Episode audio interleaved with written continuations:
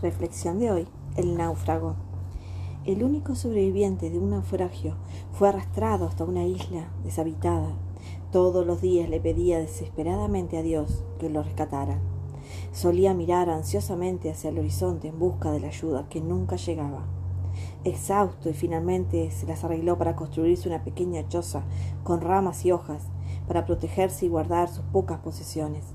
Pero un día Después de ir en busca de comida, volvió a su pequeña choza y la encontró en llamas, con una columna de humo que se elevaba hacia el cielo. Las cosas no podían estar peor. Había perdido todo. Lleno de ira y de dolor, miró hacia el cielo y gritó Dios, ¿cómo pudiste hacerme esto? Al día siguiente, muy temprano, lo despertó el sonido de un barco que se aproximaba a la isla. Habían venido a rescatarlo. ¿Cómo supieron que estaba aquí? preguntó el fatigado náufrago a sus salvadores. Vimos su señal de humo, respondieron. Cuando parece que las cosas no van de acuerdo a tus planes, debes saber que siempre Dios tiene un plan para uno. Si pones tu confianza en Él, te va a dar grandes regalos a su tiempo.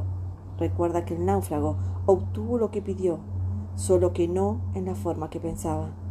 No siempre sabemos lo que Dios planea para nosotros, solo debemos saber que sus caminos no son nuestros caminos, pero sus caminos siempre son los mejores.